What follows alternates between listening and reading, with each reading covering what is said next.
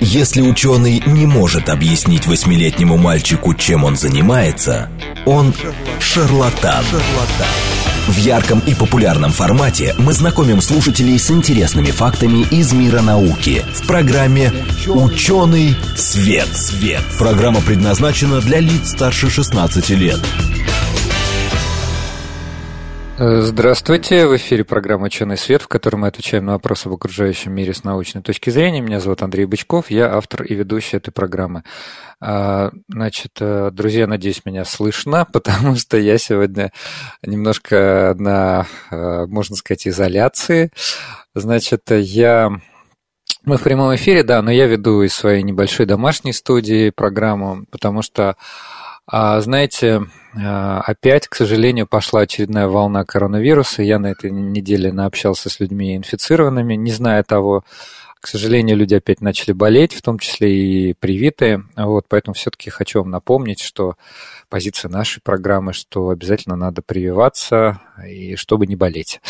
А сегодня у нас медицинская тема, и в гостях врач, сердечно-сосудистый хирург, руководитель Центра эндоваскулярной хирургии КБ номер один МИДСИК, дат медицинских наук Сергей Волков. Сергей, добрый день. Андрей, добрый день. Рад слышать вас. Да, взаимно. Э, значит, надеюсь, что мы с вами сейчас будем хорошо друг друга слышать, но заранее предупреждаю слушателей, у нас бывает иногда такой момент, чуть-чуть вот звук про просаживается из-за того, что мы все в разных местах, так что заранее просим прощения, если так случится. Э, сегодня мы поговорим а, достаточно популярной, но от этого не а, менее важной теме, ну, как сказать, популярной. Популярной, наверное, в СМИ, популярной на радио, в медицинских программах, в медицинских эфирах. Это профилактика и лечение сердечно-сосудистых заболеваний.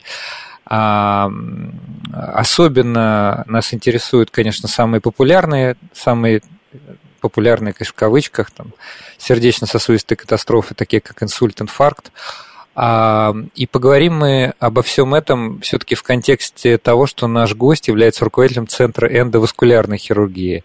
Что вот это за метод эндоваскулярной хирургии, где он используется, для чего.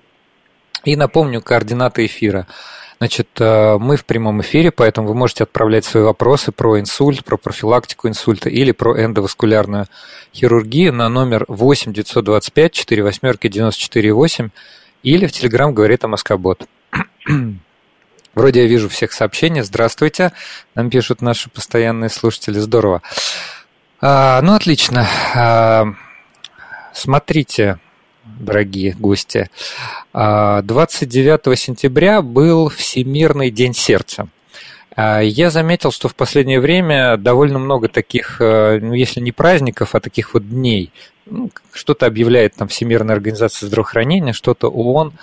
А каково, Сергей, ваше отношение к э, таким вот датам?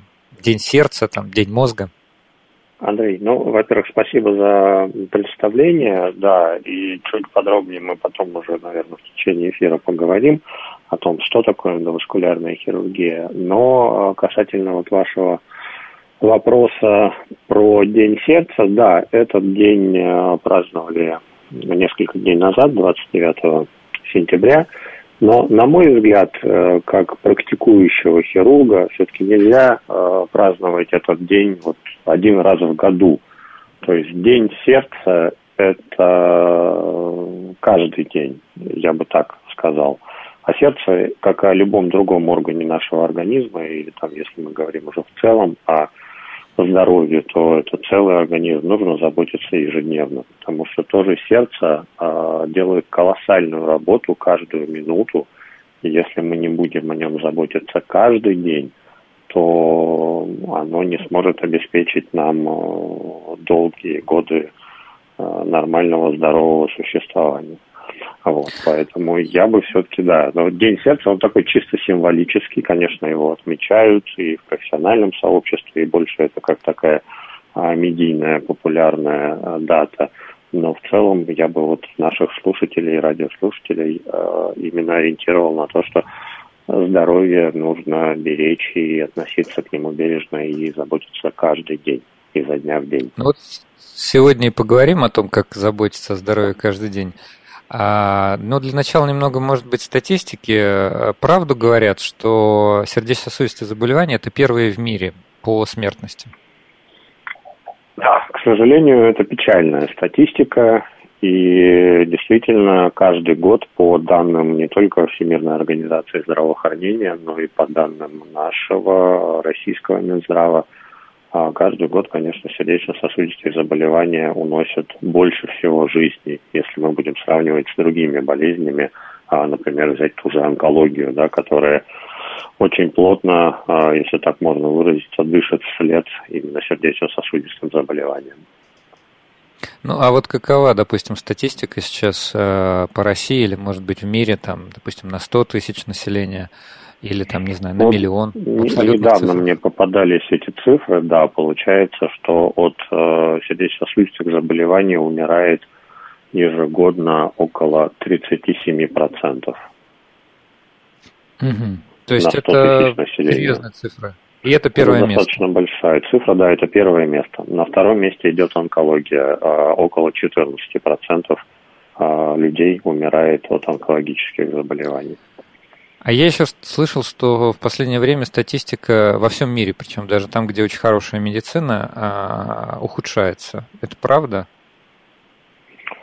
А, есть такая тенденция, но сказать вот так, чтобы прямо она ухудшается постоянно, такого нет. Да. То есть все равно а, любая статистическая информация, она претерпевает ряд э, изменений, да, то есть это как такая а, синусоида, то есть идет то всплеск, то падение. То есть, ну, пока, к сожалению, так. Наверное, отчасти я бы мог это прокомментировать связано с э, вот нынешними ситуациями, с нынешней пандемией, то, что на фоне коронавирусной инфекции, конечно, болезни сердечно-сосудистой системы, которые являются хроническими, они, естественно, начинают обостряться.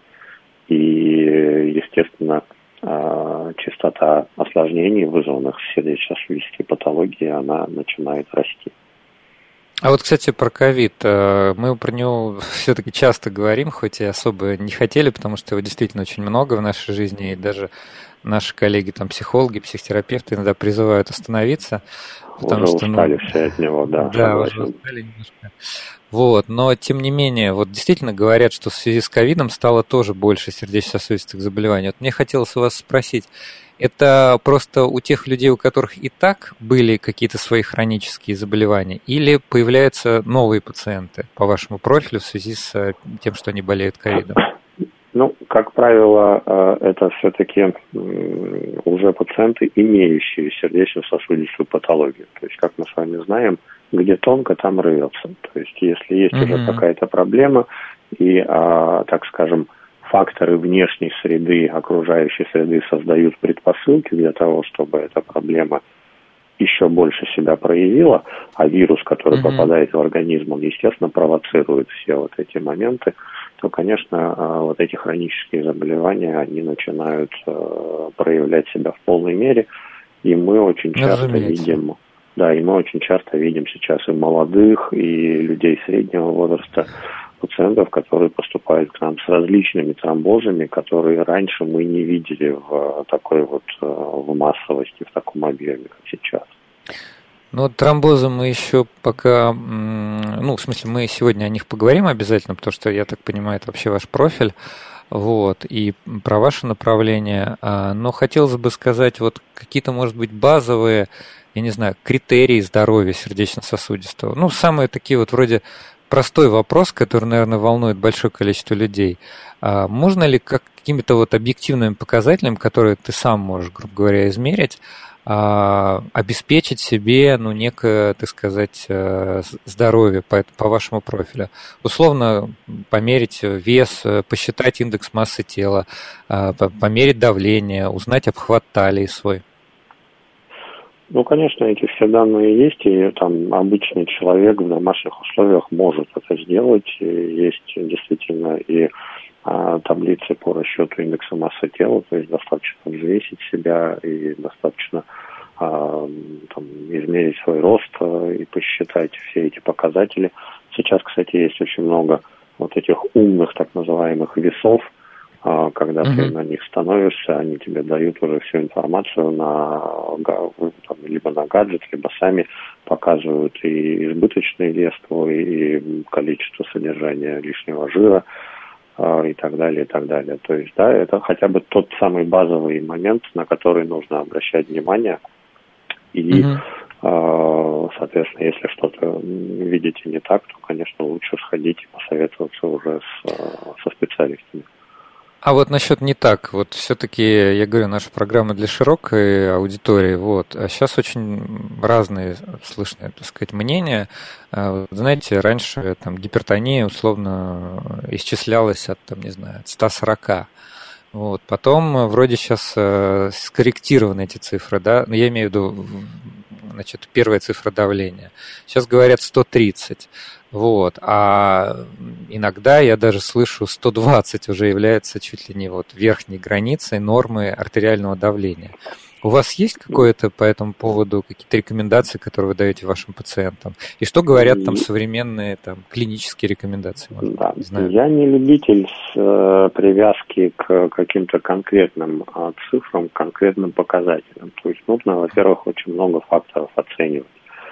ВОЗ, возраст пациента, пол пациента, предрасположенность его к тому или иному заболеванию. Да? И если мы видим, что человек например, живет всю жизнь с давлением, там, не знаю, 100 на 80, да, или 100 на 90, он прекрасно себя чувствует, он занимается своими любимыми делами, он занимается спортом и так далее, и так далее, то я бы не а, рассматривал бы вот эти цифры по давлению, которые, в принципе, а, уже могут быть как-то не знаю, склонностью к гипотонии, да, это можно так оценить. Или, например, ну, да. человек а, с а, высокими цифрами, да, то есть все мы считаем, что есть эталонные значения, да, 120 на 80. Но если у человека там 130 или 140, и он тоже не чувствует этого давления, у него абсолютно в порядке при всех результатах обследования состояния сердечно-сосудистой системы, я бы тоже на этом не вот так вот не зацикливался, хотя, конечно, нужно это иметь в виду, нужно на это обращать внимание, и сам пациент тоже должен об этом знать, а, и всегда четко вести разговор с тем или иным врачом, с кем он будет общаться, если ему будут пытаться там, ставить клише в виде какой-то гипертонической болезни, то есть ее сначала нужно доказать эту болезнь, mm-hmm. а потом уже э, разбираться и заниматься лечением. Сейчас, кстати, э, часто используется такое слово, как э, индивидуальный профиль рисков. Риска вот, индивидуальные факторы риска. А вот тоже можете прокомментировать? Единственное, я хотел тоже к нашим слушателям обратиться. А, значит, у нас сегодня в гостях врач, э, сердечно-сосудистый хирург Сергей Волков. А мы в прямом эфире, хоть и немножко так удаленно, поэтому 8 925 4 восьмерки 94 8 или в Телеграм говорит Москобот. Если вам интересна сегодняшняя наша тема, пожалуйста, задавайте вопросы, мы с удовольствием ответим. Итак, Сергей, э, значит, вот э, индивидуальный профиль, индивидуальный профиль рисков, вот за которым надо вроде как следить. Э, вот часто, часто ну, говорят. Обычно, Можете да, пояснить, что здесь имеется? Общее понятие, когда мы общаемся с пациентом, когда ко мне приходит тот или иной человек, начинает рассказывать, что его беспокоит. Я, конечно, задаю ряд вопросов э, и формирую так общее такое представление, да, если э, у данного конкретного человека риски сердечно-сосудистых заболеваний. А болели ли или болеют ли у него мама, папа? болели ли или болеют ли у него кровные а, родственники, то есть что еще имеется помимо мамы, папы, это брат, сестра, если есть, да? Вот. Какие есть еще предпосылки для этого? То есть ведет ли он а, так называемый разгульный образ жизни, да, то есть там пьет, вот курит. Э, поподробнее.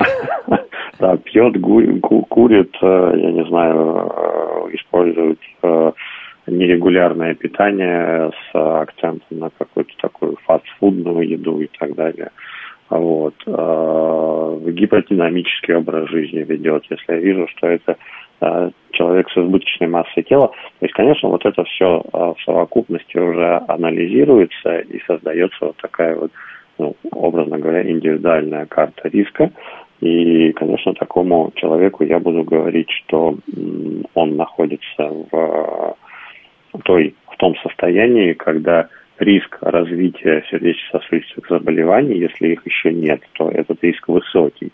А если они уже есть, например, на а, первоначальном скрининговом обследовании, то рано или поздно, если он дальше не будет никакие делать выводы и не будет менять свой образ жизни, конечно, это приведет к печальным последствиям, к осложнениям. В том числе, как мы уже говорили про тромбоз, кстати, вот если вернуться к а, различным символическим дням, то вот, например, скоро, уже 13 октября, будет как раз уже Всемирный день тромбозов. Mm. Вот. Слушайте, а меня заинтересовало, все-таки хочется какую-то тоже сегодня получить, а, как сказать, полезную информацию, да, мы об этом, кажется, говорили с диетологами, но все-таки вот какое ваше мнение? Вы сказали, что употребление фастфуда, да, там вот э, плохое, ну, какое-то такое такое питание, оно не очень хорошо с точки зрения сердечно-сосудистых заболеваний. Можете пояснить, почему? Вот в чем там проблемы? Ну, это достаточно такая быстрая а, пища, насколько я понимаю, тоже, когда общались с диетологами, с нутрициологами, а, она очень быстро усваивается, там очень много вредных жиров, соответственно, все это так или иначе приводит к дополнительному набору массы, то есть человек поправляется, есть же даже такой вот индекс талии, да, когда талия больше допустимых значений – значит, и риск развития как раз сердечно-сосудистых осложнений тоже гораздо выше. То есть вот этот вот так называемый пивной животик, да, у мужчин, как говорится, это тоже все следствие вот такого неправильного питания, ну и плюс еще там можно посмотреть на различные гормональные сбои у, могут быть у человека. Вот. И, соответственно, в этом как раз и кроется вся проблема. Когда человек э, имеет тела, избыточную массу тела, то, естественно, сердце mm-hmm. э, должно работать на повышенных оборотах. То есть э, перекачивать вот эту всю кровь по большому такому э, организму. Ну, большой объем, да, большой организм. Само, само, само, в самом а, сердце тоже появляются жировые отложения, и, естественно, ему трудно. Это как вот заставить полного человека пробежать какую-то хорошую большую дистанцию, да. Естественно, он очень быстро выдохнется, ему будет очень тяжело, и, и вот представьте, в таком же состоянии будет находиться сердце. Поэтому за ним, конечно, нужно за этим сердцем следить. И следить не только вот именно с точки зрения каких-то физических нагрузок, тренировок и так далее, и так далее, но обязательно тоже и э, питание. То есть, как говорили древние римляне, да, мы есть то, что мы едим. Вот, поэтому в первую очередь это должен быть такой самоконтроль, самодисциплина, которая потом позволит э, сохранить и здоровье, и ту же молодость э, на долгие годы. Отлично. Нам вот пишет это тоже наш постоянный слушатель, э, деревенский парень. Привет, привет. Что за тема? Тема у нас сегодня лечение и профилактика сердечно-сосудистых заболеваний. А у нас в гостях Сергей Волков, врач, сердечно-сосудистый хирург, руководитель Центра эндоваскулярной хирургии КБ номер один МИДСИ, кандидат медицинских наук. Поэтому, если тема интересна, на самом деле у нас часто, когда в гостях врачи, э, люди довольно много задают вопросов. Вот. Если вам что-то интересно, то 8 925 4 восьмерки 94 8 или Telegram говорит о Москобот. А другой наш постоянный слушатель спрашивает, что делать, если давление все время 150 на 100? Мы уже, кажется, ну, мы уже это да, говорили, но я бы посоветовал, да, сходить, сходить все-таки к э, доктору, к кардиологу и начать как минимум с этого. То есть пройти обследование, пройти э, суточное э, мониторирование давления – артериального, посмотреть, как это давление в течение суток меняется. Ну и дальше уже специалист назначит необходимое, может быть, дополнительное обследование и назначит необходимую корректировку плане лечения, если она потребуется. Ну, кстати, кстати про... а, угу. по поводу, да, вот то, что мы затронули, что нужно делать. Вот зачастую и я сталкиваюсь, и знаю, многие коллеги рассказывают, пациенты приходят э, уже к нам как к медикам, уже, я бы так сказал, либо в финальной стадии заболевания, либо уже в запущенной стадии. А, то есть вот терпеливости нашего народа стоит только позавидовать. А, а может быть, это страх тоже не пускает их э, первоначально прийти на обследование, на такую так называемую диспансеризацию, или это модное слово чекап сейчас, когда можно на начальном этапе вот те самые предпосылки к развитию сердечно-сосудистых заболеваний и не только, любых других заболеваний. Можно эти предпосылки выявить, если они уже, например, есть или есть начальные признаки болезни, то можно назначить нормальное, хорошее лечение, которое позволит на долгие годы э, забыть об этой болезни и просто наслаждаться жизнью и заниматься каким-то любимым своим делом, не доводя ситуацию до критической. Вы говорите, люди приходят, э, как правило, в запущенном или уже в таком тяжелом ну, состоянии. Речь про артериальную гипертонию достаточно серьезной, выраженной степени. Нет, не столько. Я-то в своей практике больше вижу как раз проблемы, связанные с э, именно атеросклерозом, с э, поражением сосудов, с нарушением, с нарушением кровотока. Это те проблемы, которые приводят к инсульту, к инфаркту. Если, например, речь касается о пораженных сосудах нижних конечностей, то это уже а, какая-то стадия гангрены и риск, а, там, угроза потери нижней конечности, то есть необходимость выполнения ампутации. Вот, как раз когда а, нарушено кровоснабжение, то есть за счет атеросклеротических бляшек артерия забита, не может орган получать необходимое количество крови и всех питательных веществ, которые кровь доставляет к этому органу, естественно, орган начинает страдать и умирать. Вот. И вот те а, как раз инфаркт, инсульт и гангрена – это те самые финальные стадии заболевания, которые уже, как правило, необратимы, и нам mm-hmm. уже, врачам, крайне сложно бороться и спасать э, человека в такой ситуации. Но когда вот работаем, спасаем, видим, всегда невольно возникает в голове один вот этот самый вопрос, где что, дорогой, милый наш человек был раньше, почему не мог прийти хотя бы год назад – и эту ситуацию можно было бы спокойно, планово решить, не доводя вот себя до такого состояния, когда жизнь уже висит на волоске. А вот э, вы сказали такие слова, как диспансеризация или чекап, а вот те изменения сосудистые, а, которые вот вы описали, их можно с помощью этого, этой диспансеризации или этого чекапа значит, э, выявить? И где вообще это можно пройти? Единственное, у нас э, буквально где-то полторы минутки до конца, поэтому мы можем к этому вопросу еще вернуться, потому что он важный после перерыва. Но хотя бы начать. Ну, конечно, эти изменения выявить можно, и они выявляются как раз при вот таких обследованиях. А, да, после перерыва могу уже рассказать более детально, подробно. То есть э, врач, общаясь с э, человеком, уже понимает, что в конкретном случае нужно назначить, сделать но есть какие-то базовые обследования, которые необходимы для начала разговора и для понимания, что делать в данном конкретном случае. Вы имеете в виду ЭКГ, например, или там биохимический анализ? Это, ЭКГ, наверное, входит вообще в любой базовый чекап? Да, биохимический анализ крови, общий анализ крови, ультразвуковое исследование, которое оценивает состояние сосудов, также наличие атеросклеротических бляшек, и если мы это видим, а, то, естественно, мы уже пациента отправляем на более углубленное обследование. Там уже можно подключать и компьютерную томографию, и магнитно-резонансную томографию, и ту же а, эндоваскулярную хирургию в виде дополнительных методов обследования. Вот про вашу, как я понимаю, основную специализацию эндоваскулярную хирургию мы обязательно поговорим во второй части, потому что это как раз уже, я так понимаю, профилактика и лечение. А сейчас я напомню нашим слушателям, что у нас в гостях Сергей Волков, врач, сердечно-сосудистый хирург, руководитель Центра эндоваскулярной хирургии КБ номер один МИДСИ, кандидат медицинских наук. Слушайте нас после перерыва. Ярком и популярном формате мы знакомим слушателей с интересными фактами из мира науки в программе «Ученый свет». свет.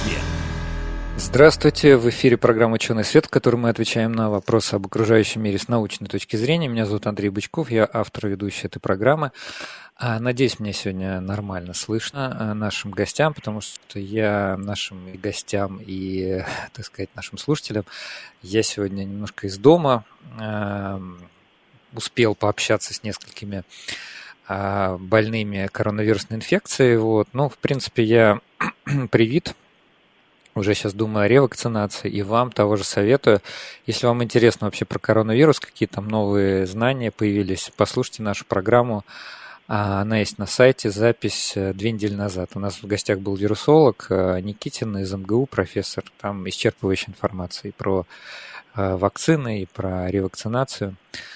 Да, спасибо большое, пишет Норм Звук. Ну, я немножко переживаю, потому что знаю, что иногда бывает звук проседает. Сегодня мы говорим важной теме профилактики лечения сердечно-сосудистых заболеваний. А, у нас в гостях Сергей Волков, врач, сердечно-сосудистый хирург, руководитель Центра эндоваскулярной хирургии КБ номер один МИДСИ, кандидат медицинских наук. Сергей, добрый день еще раз.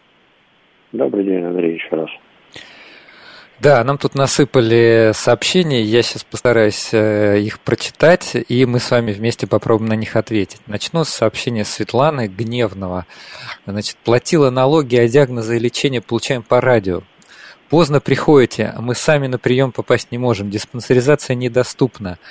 Ну и дальше тут тоже несколько гневных сообщений в адрес и нас, и всех остальных. Светлана, э, я хочу ответить, э, начать, а потом передать слово нашему гостю. А, с одной стороны, я согласен, есть проблема с, э, с доступностью, может быть, каких-то вещей. А есть проблема с организацией диспансеризации, мне об этом часто говорят. Но с другой стороны, раз уж сложилась такая ситуация, то все равно забота о здоровье все равно в наших руках. Если как бы просто слепо верить в то, что государство или кто-то там, врач к вам придет и вам поможет, это, это, мне кажется, плохая стратегия просто лично для человека. Я сам для себя принял решение, что я вот буду Э, заботиться о своем здоровье. И с другой стороны, хочу сказать, что в очень многих там развитых странах Европы, условно говоря, западной, да, там тоже к специалисту очень долго не попасть, поэтому черт его знает. Не могу сказать, что прям все так плохо. А, Сергей, а какое ваше мнение на этот счет? И вот про доступность диспансеризации особенно. Ну, я скажу так, что действительно есть проблемы, и э, там эти проблемы тоже, они связано также и с той же логистикой, да, и с а, доступностью а, там, узких специалистов. Но поверьте мне, что то, что было 20 лет назад, когда я только начинал свой путь, и то, что происходит сейчас, это колоссальная разница именно в лучшую сторону. И ну, мы обычно любим, мы, я сейчас говорю, как вот и себя в том числе, как пациента, да, когда так или иначе сталкиваюсь тоже с какими-то проблемами со здоровьем, а мы, конечно, тоже иногда ставим себя в позицию, что вот нам все должны. Но, к сожалению, э, ну, мир устроен немножко по-другому. И есть такая старая добрая пословица, как «спасение утопающих – дело рук самих утопающих». А вот сейчас очень много есть э, программ, опять-таки, государственной поддержкой, с госгарантиями по оказанию помощи, в том числе и помощи там, с онкологическими заболеваниями, сердечно-сосудистыми заболеваниями. Я имею в виду высокотехнологичную, дорогую помощь. И эта помощь зачастую оказывается бесплатно в специализированных учреждениях, федеральных центрах, там в нашей больнице тоже это оказывается но для того, чтобы эту помощь оказать и получить, когда операция стоит там около миллиона рублей, да, пациенту нужно прийти и на вот это доп. обследование потратить, я не знаю, порядка там 5-6 тысяч рублей. А, понятно, для многих это достаточно большие деньги. Но если этого не сделать, а, поймите, что происходит, э, болезнь дальше будет прогрессировать, и опять-таки мы столкнемся с тем, что получим тот самый запущенный случай, который можно было бы как-то предотвратить и выявить на ранних стадиях. Вот. Есть, конечно, сейчас очень много э, в Москве поликлиник, где можно прийти и провести, провести это обследование. У нас тоже можно пройти это обследование. Да? В других э, регионах и городах также развивается эта система по а, диспансеризации. Посмотрите, сейчас очень много развивается клиник э, по проекту так называемая поликлиника рядом с домом, да, или там внутри какого-то микрорайона. А, то есть все равно все делается для того, чтобы у людей была доступность вот этой самой помощи. Да. Поэтому вот так вот сразу скатываться в негатив я бы, конечно, не стал, потому что, я уже говорю, в этом а, работаю 21 год, и я вижу достаточно серьезные изменения. И кто хочет, да, тот я, найдет меня... А, и специалиста, и центр, где окажут ему правильную помощь и проведут правильное обследование. Да, у меня тоже есть что сказать по поводу того, как работает э, там наша медицинская система, и мы часто значит, с врачами это обсуждаем. Действительно, проблемы, конечно, есть, но даже про доступность в регионах, э, я вот знаю, мы с гостем это не обсуждали, но мне рассказали коллеги, что э, наш гость вчера улетел одним днем в Новосибирск, провел там операцию и вернулся обратно. Это, конечно, впечатляет, да. то, что вот... Три, три операции мы там сделали. Очень круто. А деревенский парень пишет, курю 40 лет, все анализы в норме, можно и бросать не буду. Боюсь, что для, для нас, для вас у нас есть плохая новость. Правильно Новость плохая, да, конечно. То есть в любом случае э, курение очень плохо сказывается на сосудах. Сосуды теряют свою эластичность, и они теряют эту эластичность и с возрастом, да, но курение добавляет. А, ускоряет этот процесс. И э, все-таки, поверьте, не просто так на пачках сигарет рисуют э, вот эти вот самые страшные фотографии, которые видит уже другой мой коллега, патологоанатом, да, на вскрытии. Поэтому все-таки, если вы цените свое здоровье, даже если вы не цените свое здоровье, то подумайте о близких, о родных, о женах, о мужьях, о детях, тех, кто каждый день находится рядом с вами и нуждаются в вас. Подумайте хотя бы об этом. Да, перед тем, как прочитать следующий вопрос, я хочу а, значит, предупредить наших слушателей, что хоть и вы пишете, что получаем э, лечение по радио, но вот э, по-хорошему, конечно, радио не заменяет консультации врача. А, я вижу свою задачу в том, чтобы дать современную, актуальную информацию, то есть вот э, практикующие врачи рассказывают о методах, о методах профилактики, о методах лечения, вот, но в любом случае это не заменяет визита. Но Андрей, я бы еще, знаете, спрашивают... что бы добавил? Мы не занимаемся сейчас лечением по радио. Я специально очень деликатно обхожу все какие-то конкретные прямые вопросы по тем или иным там, показаниям, по рекомендациям и по назначению тех иных препаратов. Нет, нельзя лечить, э, как вот, знаете, это модно, а, по-моему, даже и сейчас это есть. Сидят бабушки на лавочке у подъезда, и каждая там говорит, э, как ее лечат. А говорит, я тогда тоже пойду куплю такие же таблетки. Мне, наверное, тоже помогут. Каждый человек да, уникален, каждая среда уникальна. И одна и та же болезнь у каждого человека протекает совершенно по другому сценарию. Поверьте мне, за свои 20 лет э, практики как хирурга – я ни разу не встречал ни одного идентичного, похожего на предыдущий случай. Отлично. Ну вот с такой преамбулы я все-таки прочитаю пару вопросов, потому что люди задают. Если вы все-таки посчитаете нужным что-то здесь прокомментировать, вы добавьте. Если нет, ну, значит, тогда посоветуем обратиться, найти себе хорошего врача или взять второе мнение по сравнению с существующим.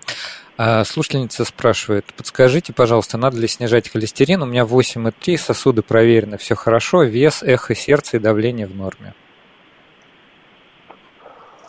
А, ну, уровень холестерина, надо понимать, что он не просто так не повышается. Значит, нужно все-таки найти причину, почему он у вас высокий.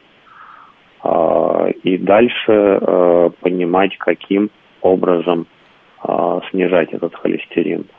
Нужно также ответить себе на вопрос, как много физической нагрузки присутствует у вас в повседневной жизни.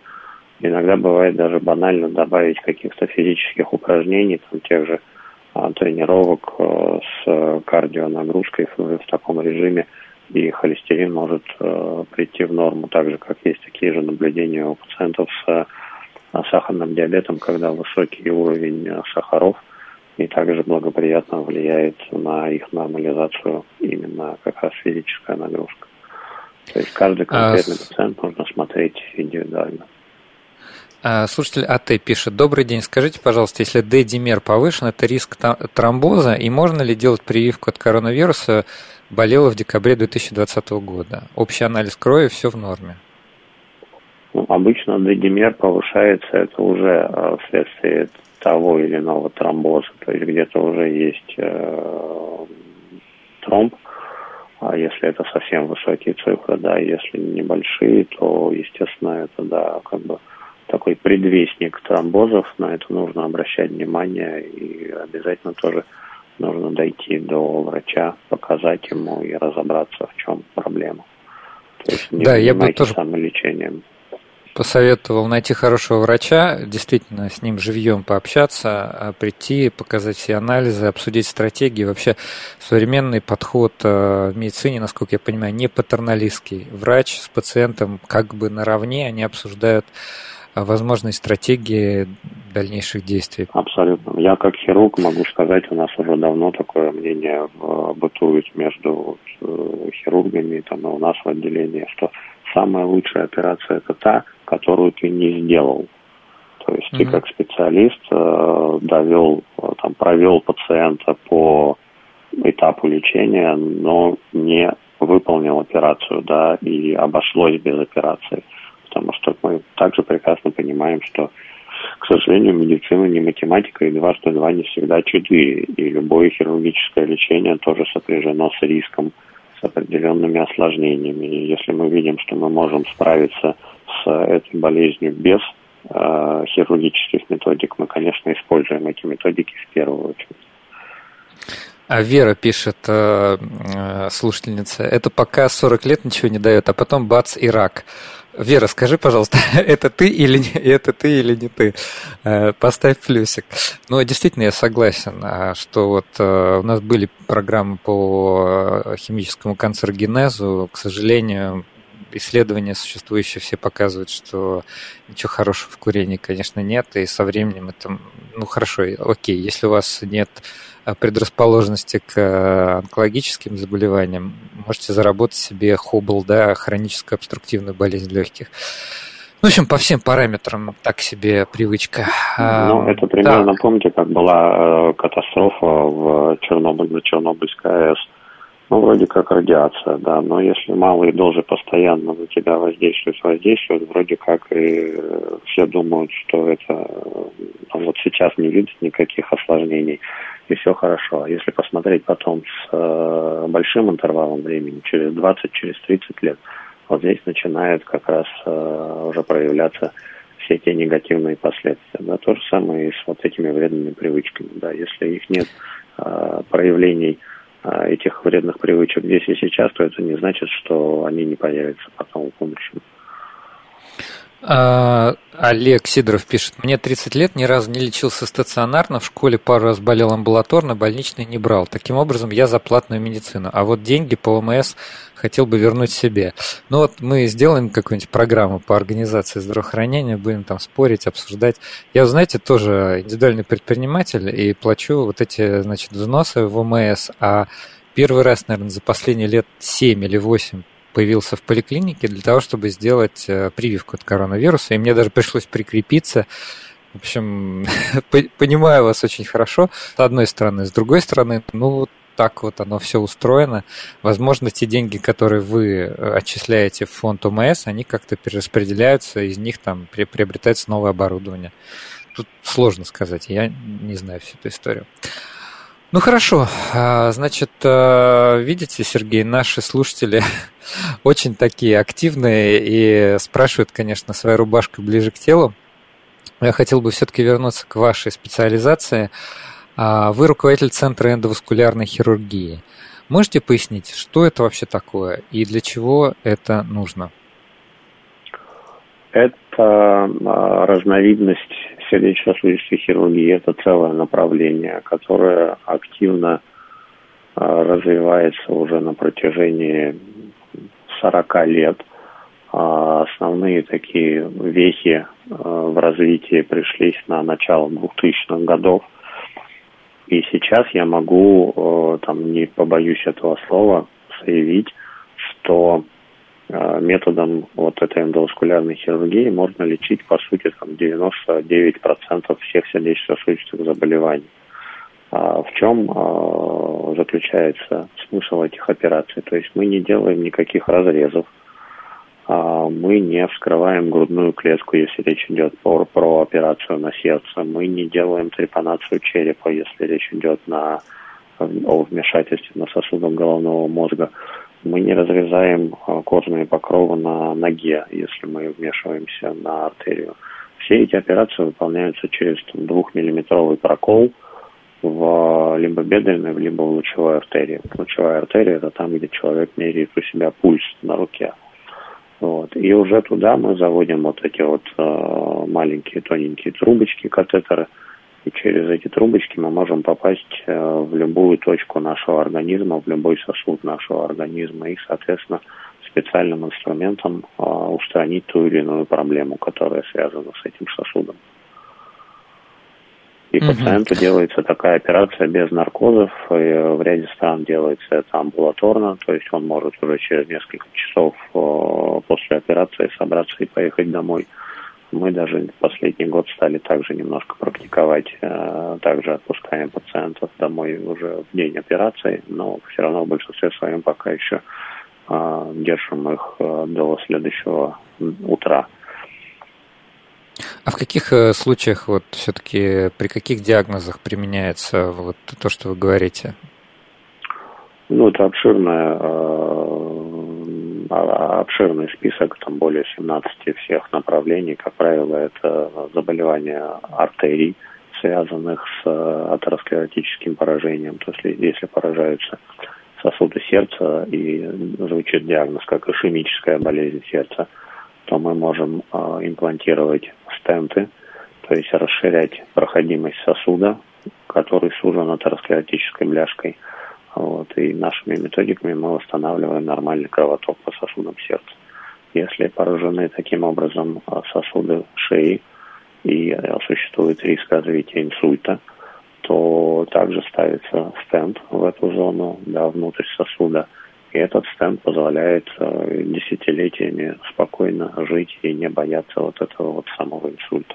И так далее, и так далее. То есть, если есть, например, какие-то уже врожденные или приобретенные патологии а, артериовенозной системы да, в виде аневризм или артериовенозных мальформаций, тогда выполняется а, эмболизация, то есть а, микрокатетером специальным вот в эту патологическую сеть сосудистую или в ту же аневризму имплантируется специальное устройство, спирали или клеевые композиции для того, чтобы не допустить разрыва этого сосуда.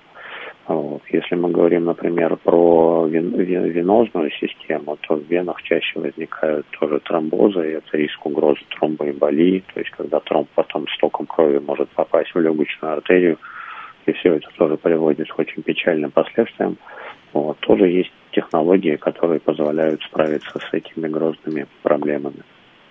Вот. Это ага. достаточно интересная тема, на нее можно много эфиров потратить и каждую конкретную тему обсуждать.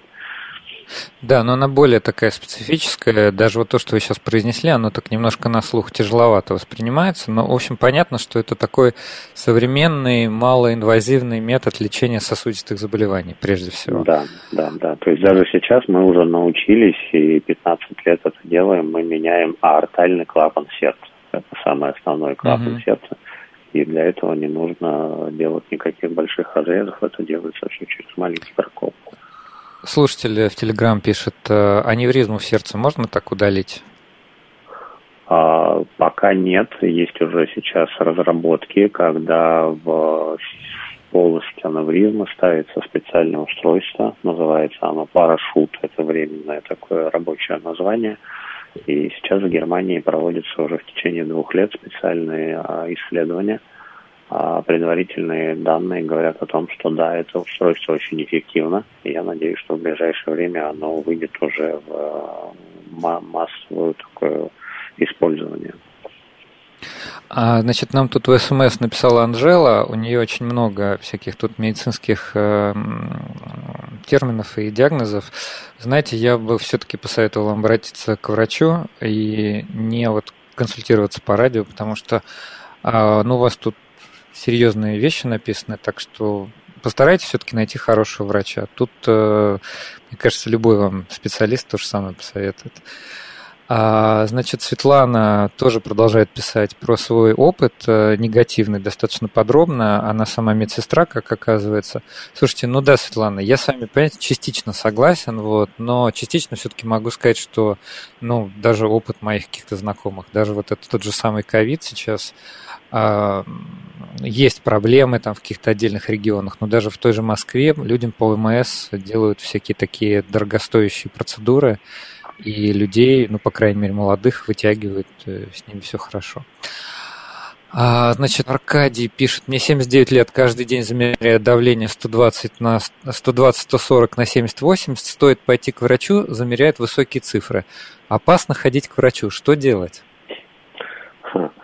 А, ну, во-первых, вопрос, а зачем вы каждый день меряете давление? Да, все-таки давление желательно мерить по самочувствию, если что-то не так а превращать это в какой-то культовый ритуал, либо у вас есть э, такая задача, поставленная ранее врачами, и у вас, значит, диагноз гипертоническая болезнь. Вот, это первое. Второе, есть такое понятие, как э, синдром белого халата. Белого халата. Человек, да, абсолютно здоровый, он приходит на прием к врачу, естественно, для него это стресс, естественно, он переживает, естественно, он боится, что ему скажут что-то плохое про его здоровье, он волнуется, естественно, защитная реакция организма – это подъем артериального давления. Поэтому, когда были исследования, как раз тоже связанные с э, вот эндоваскулярными методиками лечения гипертонической болезни сердца, о, да, да, гипертонической болезни, а, то как раз исключался вот этот вот момент э, белого халата, синдром белого халата, и э, тоже давали определенного рода данные статистические и анализировали, да, вот эту погрешность. Хорошо, а вот, кстати, про измерение давления. Вы сказали, что не обязательно его измерять каждый день, хотя иногда бывает слышно, что ну, кто-то там по телевидению говорит, да, или, может быть, коллеги в каких-то других программах. Начиная с определенного возраста, там, мониторьте ваше артериальное давление. Какое ваше мнение? Ну, на мой взгляд, ну, не, я, я, я бы не превращал это в какой-то вот ежедневный ритуал. Э, просто делать измерение давления ради измерения давления, смысла в этом никакого я не вижу. Если э, человек измеряет давление, видит там какие-то серьезные э, расхождения, да, там по времени суток или там один день одно давление, другой день другое, тогда, конечно, на это надо обращать внимание и идти к э, врачу.